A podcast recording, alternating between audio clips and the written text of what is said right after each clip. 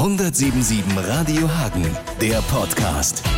Ich sage herzlich willkommen, Stefan Kleinkrieg. Ich sage auch herzlich willkommen, Robin Hirmer. Wir sind hier in meinem Studio. Ich meine, dieses Jahr Weihn äh, letztes Jahr Weihnachten war ich gar nicht hier.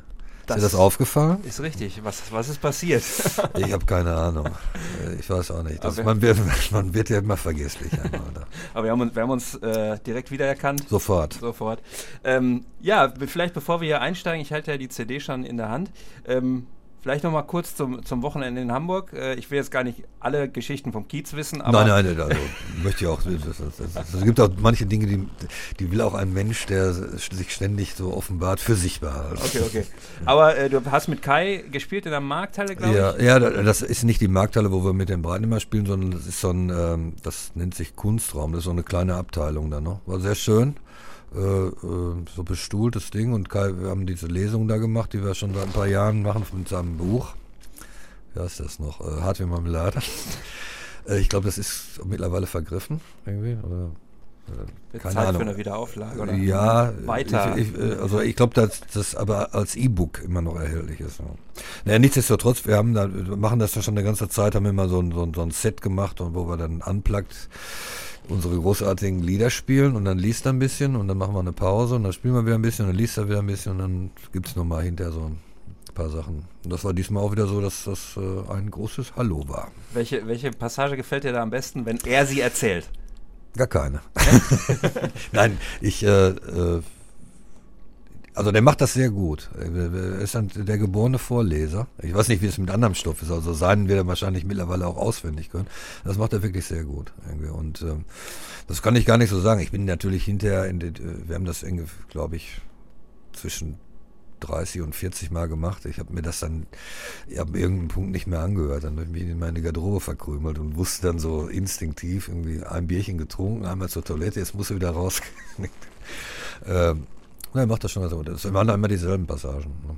Hauptsache, du hast nicht so immer den Impuls zu sagen, das war doch ganz anders oder so. Ja, den hat man ja sowieso. Also, viele Sachen denken wir, ach, So war ist das. wirklich wahr? Ja, sehr schön. Gut, dann reden wir jetzt über das Schwarze Schiff. Ja. Ähm, das sind sechs Stücke. Äh, Ja. Vier, drei davon habe ich schon gehört in Ja. dieser Version. Ja. Du hast das mit Sigi Bem im Woodhouse Studio aufgenommen. Ja. Sigi hat sich ja jetzt quasi eine kleinere Version zu Hause gebaut. Und ähm, was ich spontan gedacht habe, wie oft habt ihr euch sinnlos verquatscht, beziehungsweise total verquatscht, wo ihr eigentlich aufnehmen wolltet und wie oft musstet ihr euch zusammenreißen? Äh, nee, das da, eigentlich gar nicht. Ich bin öfters bei Sigi gewesen. Die Idee kam irgendwie, hatte irgendwie ein paar Fotos gesehen, wo ich mit einer Akustikgitarre drauf pose und dann hat er mir geschrieben, ob ich nicht, mir nicht mal vorstellen könnte, mit dem Ding auch zu spielen. Ich sage, ja, der Wunsch ist schon da. Und dann habe ich mich mit ihm getroffen und haben wir so geredet und sagte, so, wie er sich das so vorstellen würde. Wir wollten auch keine neuen Nummern, irgendwie mal sowas ganz locker. In erster Linie ging es darum, alte Männer haben noch ein bisschen Spaß und so ein bisschen was aufnehmen. Naja, und dann haben wir erst dann nur drüber geredet. Dann äh, äh, bin ich in Urlaub gefahren und das ging hin und her. Und das ist einfach so, wenn wir da reingegangen sind, haben wir aufgenommen, haben wir das relativ schnell gemacht irgendwie. Ne? Und dann haben wir es noch zweimal angehört und dann haben wir uns wieder ein paar Monate nicht gesehen. Irgendwie. Und dann haben wir so nach und nach irgendwie ein paar von den anderen Jungs, also Sigi äh, wollte dann auch unheimlich gerne mit den dem ihm bekannten Rolf Möller arbeiten.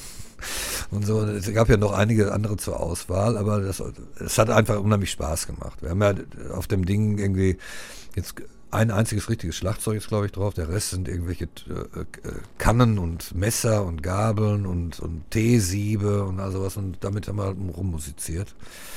Obwohl mir schon Leute gesagt haben, ja, das finde ich ganz gut, aber die Samples, da- das ist alles per Hand gemacht. Also es ist wirklich eine, es hat sehr viel Spaß gemacht. So viel verquatscht haben wir uns nicht. Hinterher bei ihm am Küchentisch, da ging es dann los. Jeder holte seinen Köcher mit den äh, allseits bekannten Geschichten raus und dann wurde wieder abgefeuert.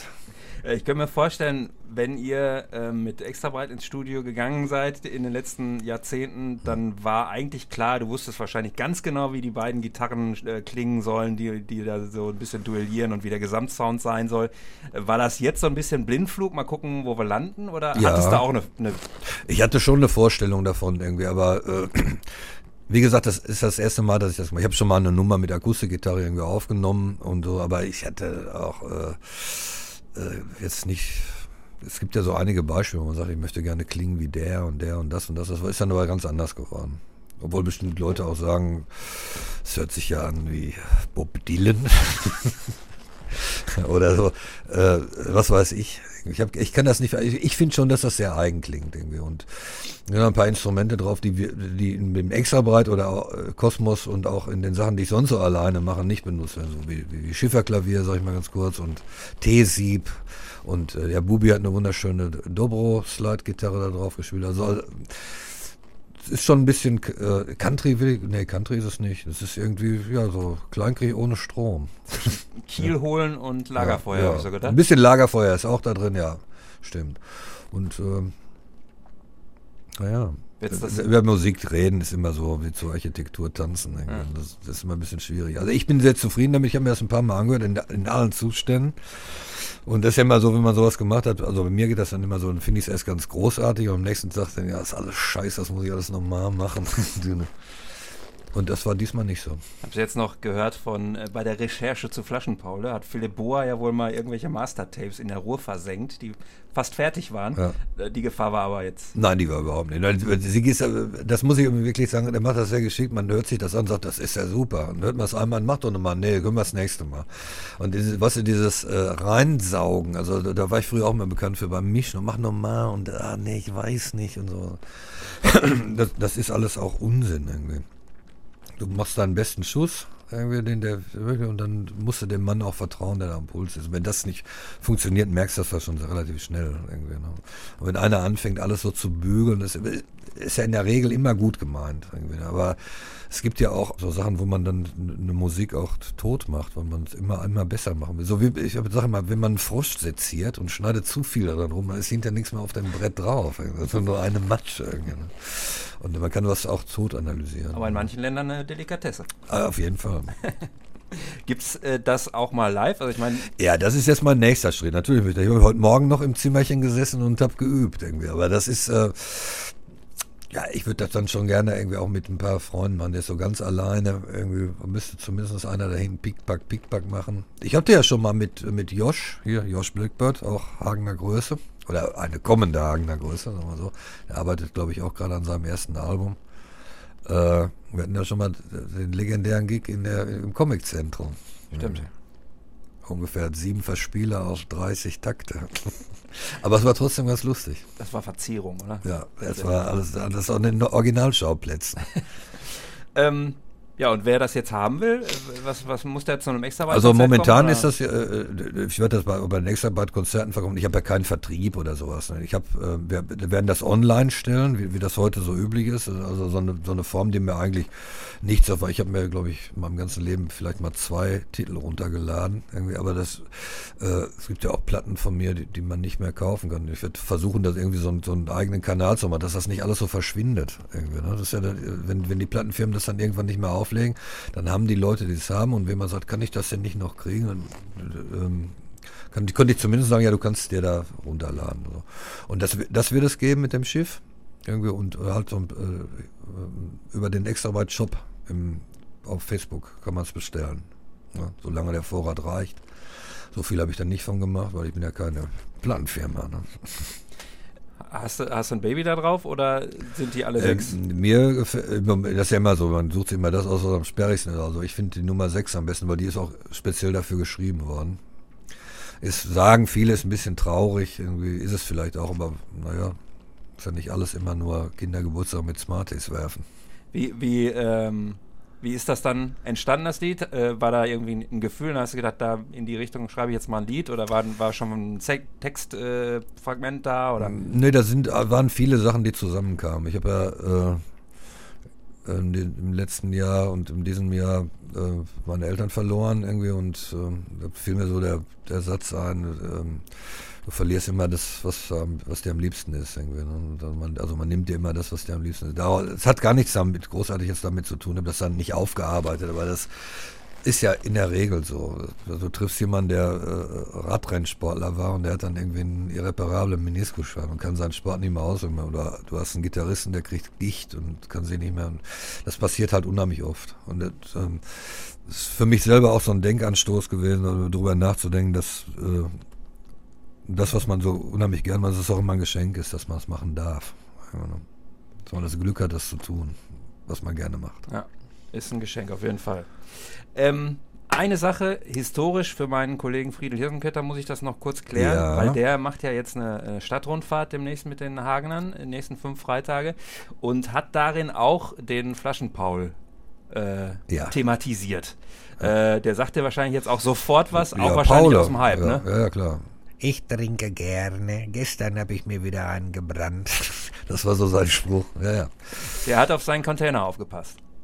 Der hat auf, äh, der hat auf so einen Flaschencontainer, das war Philipp Bohr, der Container Love da irgendwie gemacht hat. Da, da habe ich, verbinde ich Paul nicht so mit. Ich verbinde Paul damit, dass wir waren immer in der äh, Sumpfblüte und, und beim Rainer schon. Dann hat er immer die halbleeren, die Nürselgläser Biercrime abgeräumt, vorher ausgetrunken und wieder zurück zum Tresen gebracht irgendwie. Und kriegte dann hier und da mal ein Trinkgeld und so und, und erzählte mal Geschichten. Ich habe den auch mal in meinen ganz großen Pumpstartzeiten habe ich ihn auf der Straße gesehen. Irgendwie als ich so ein, so ein, so ein SL fuhr, gleich eingeladen. Dann sind wir mit dem offenen Schlitten durch die Stadt. War irgendwie ganz nett. Ja. So ein, halt so ein kleines, verknietertes Kerlchen. Und noch eine schöne Geschichte für mich. Ich kam irgendwann mal ins, äh, wie hieß das? Hype, ne? Äh, am, ba am Bahnhof. Und da lief Crazy von Prince. Brüllend laut irgendwie und nur einer auf der Tanzfläche, Paul mit dem Buckel und macht und zog da seine Pirouetten. Das war schon äh, skurril. Bild für die Götter. Lebt er noch? Ich glaube, der ist gestorben, habe ich jetzt irgendwann mal. Ich habe den Ah, jahrelang ja, nicht mehr gesehen. gelesen. Ja. Also, weil- man- er wäre jetzt ja auch in dem Alter. Irgendwie, ne, wo Kann man die Aktentasche schon mal zuklappen und Ja. das Leergut. in, in dem Alter, wo wir auch nicht mehr so allzu weit von wegen. Aber ich meine, was soll's? Eine Hagener. Legende auf jeden Fall. Auf jeden Fall. Ich habe ja schon immer gesagt, aber auf mich hört ja keiner. Man sollte hier auf dem äh, Ebertplatz ein- eine Bronzestatue von Charlie Haschke aufbauen. Jeder Zugereiste oder jeder Besucher von Hagen wird sagen, wer ist das denn? Und dann könnte jeder Hagen erzählen, tja, ihr habt vielleicht einen Udo Lindenberg da stehen oder einen Michel oder so, aber wir haben Charlie Haschke. Und das wäre der Eisbrecher. Das wäre der Eisbrecher für Hagen. Ich meine, wenn man hier so reinkommt, wir haben ja so solche Sachen, äh, das ist ein wirkliches Original. Ne? Ich meine, hier Emils Pinselbude, irgendwie, das äh, hätte man in Weringhausen zwei Häuschen zusammenbacken können. Für die paar Leute, die da hinkommen. Auch mit weniger Fensterputzen vielleicht. Weniger, so. ich glaube, mit der Heizung ist auch was nicht in Ordnung. Ne? Ja. Man muss Asbesthandschuhe tragen, wenn man sich die Hände wäscht. Heizkostenmonster nennt man das auch. Alles klar. Dann Ja. ähm, höre ich jetzt mal die drei, die ich noch nicht kenne und Ja, so machen wir das. Sehr okay. schön. Ciao, ciao. 177 Radio Hagen, der Podcast.